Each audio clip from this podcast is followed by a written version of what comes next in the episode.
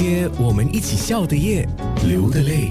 哇，我大概本来是四月多想要见到许环良的，后来他的行程改变了，一直到今天五月底了，哦，你终于来了，水上飘飘来了。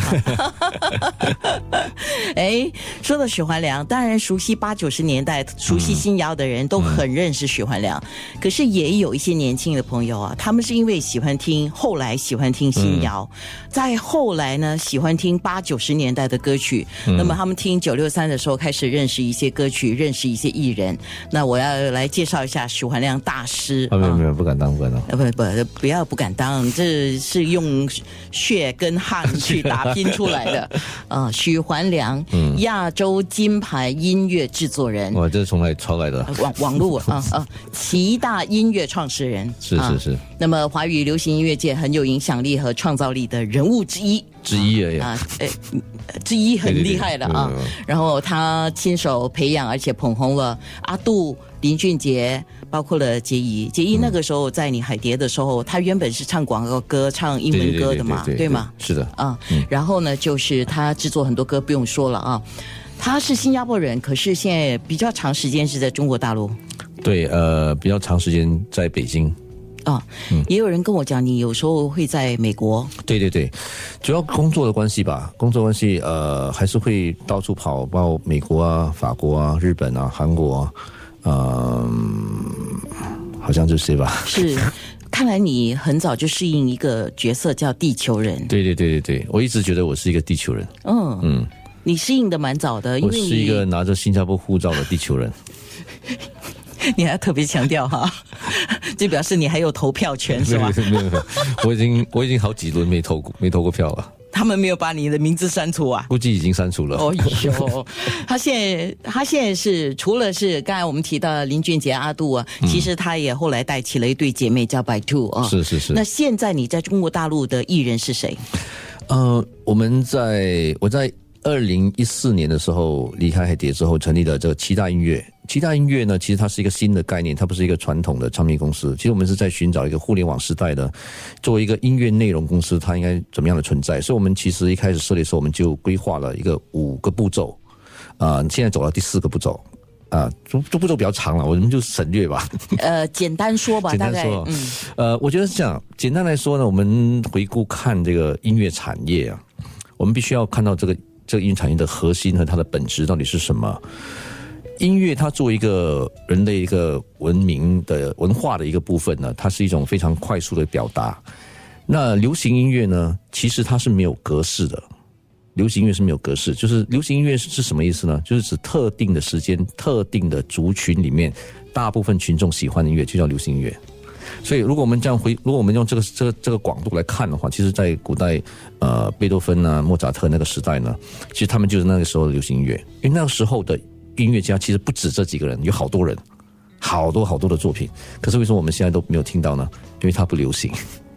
但很多时候我们会有一种一种呃错误的观点，包括可能九六三的很多听众都会有种感觉说：“哎呀，现在的歌，我儿子的歌，我孩子的歌，好难听哦，还是老歌好。”就大家其实都有这种想法。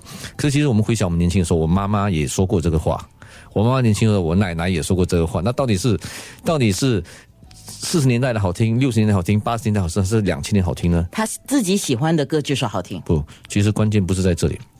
其实我们仔细想一想。我们仔细想一想，我们活过新谣那个年代啊，其实新谣那个年代，新谣绝对不是我们现在记得的这几个组合而已。新谣是一群，是全新加坡人民的一个共同的记忆。其实那个时候很多学校都有新谣的，其实那时候大部分新谣很难听，并不是所有的新谣都好听，留下来新谣都是好听的。那是为什么？那是我们自己记忆上的选择性的存档啊，记忆是一种选择性的存档。我们就像我们去旅游的时候，我们会拍很多照片嘛。以前我们以前旧时代的时候，我们还要冲洗照片的时候，通常你冲洗之后呢，难看的都会丢掉，好看你放在相簿里面，所以它是一种选择性的存档。所以很多时候我们我们去想一些经典的时候，并不是因为它是古古老，我们讲古典的时候，不是因为它古，是因为它是典，它是里面的经典。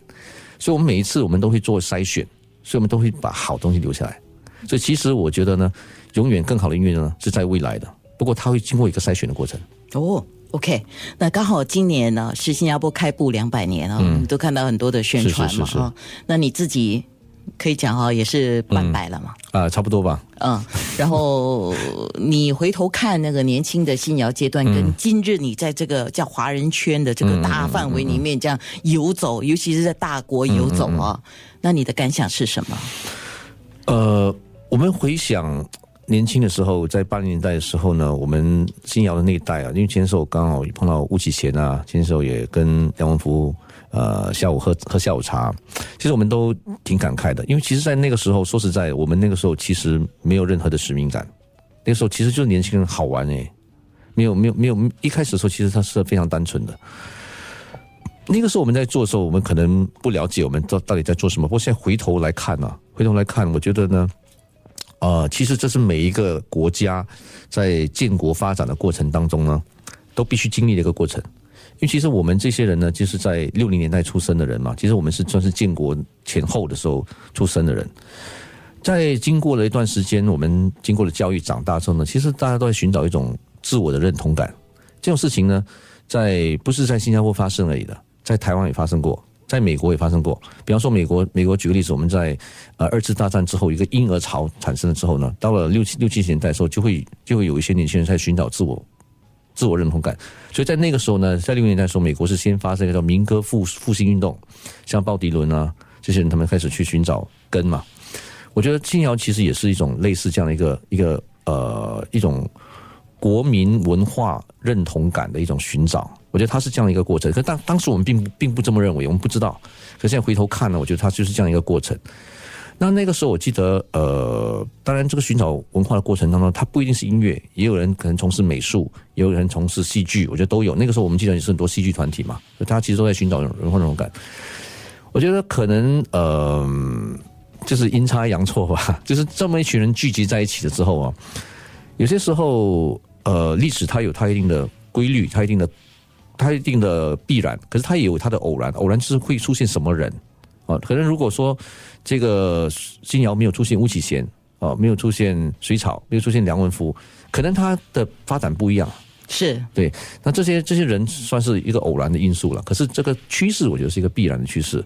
那因为我们那个时候呢，其实大家，我觉得最重要的点是，大家其实没有什么心机，就是就是非常很单纯单纯的玩音乐，然后就把音乐玩起来之后呢，有时候生命很奇妙，生命它是没有办法完全完全预先写好的，它是一步带了另外一步，一步到另外一步嘛。比方那时候我们开始玩玩玩玩嗨了。玩嗨了之后，后来我们就说，呃，要不要录一张呃专辑啊？啊，不，本来是说要不要做一个公开的演唱会嘛？所以就是有了明天二十一对，什么先有了沙漠足迹，哦，是一一九呃那年是一九八三年六月六号，在新加坡大会堂举行的沙漠足迹演唱会。你看这节这个这个演唱会叫沙漠足迹，你就想那个时候我们的心情是什么样？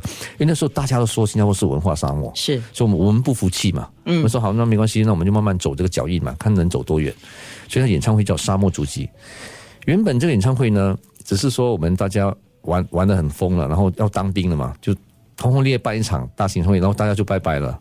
可是没想到后来演唱会又很成功，然后成功之后大家就觉得很惋惜，说：“哎呀，忙那么久就办一场，好像可惜，就要不然出出个纪念专辑吧。”然后我们又 又想办法去去去规划这个专辑，然后后来就出了《明天二十一》。我觉得这个东西其实它是没有预料，这就是反正就是说好玩你就一直玩嘛，越玩越大，越玩越大。然后慢慢慢慢慢慢，后来一九八五年的时候呢，那个时候呃，水草三重唱跟巫启贤还有岳雷，那时候我们又呃明去了，明天会更好。对，那个时候其实是他们因为这个活动呢是通过《新民日报》来来来是吗？来筹划的。哦，是啊那个，负责人叫做陆大地，哦，陆大帝陆陆公，对，所以陆公就带了我们去嘛。啊，那那个时候又刚好一九八五年，那时候刚好我们是当兵最后一年就要退伍，大家其实是要想以后要做什么。那去了民生考之后，我们又整个世界又打开嘛，就看到了当时台湾的流行乐，当时看到了李寿全、罗大佑、张艾嘉。那个时候呢，我们现在回头看呢、那个事情我觉得是也是非常有意义的。呃，那个时候我们现在回头看里面呢，那个时候跟我们一样跑龙套的人呢，有谁呢？有李宗盛，有包小柏、包小松，有吴大卫，这些人都还没有出来哎，这些人都后来都是影响华人流行乐的大师。是所以我觉得这这个事情是真的很很有趣的。那个时候，明天会更好是罗大佑在主导的嘛？是罗大佑罗大佑作曲，李宗呃李寿全老师是是是制作人。所以后来才有然后然后现在最最妙的是哦，我上礼拜那个去韩国呢，碰到李寿全老师的女儿。哦，对对，他现在在一家公司音乐公司工作，是我们台湾的合作方。就是这个圈子真的就很奇妙的事情。说着说着就想听这首《明天会更好》。对对对那些人，那些事。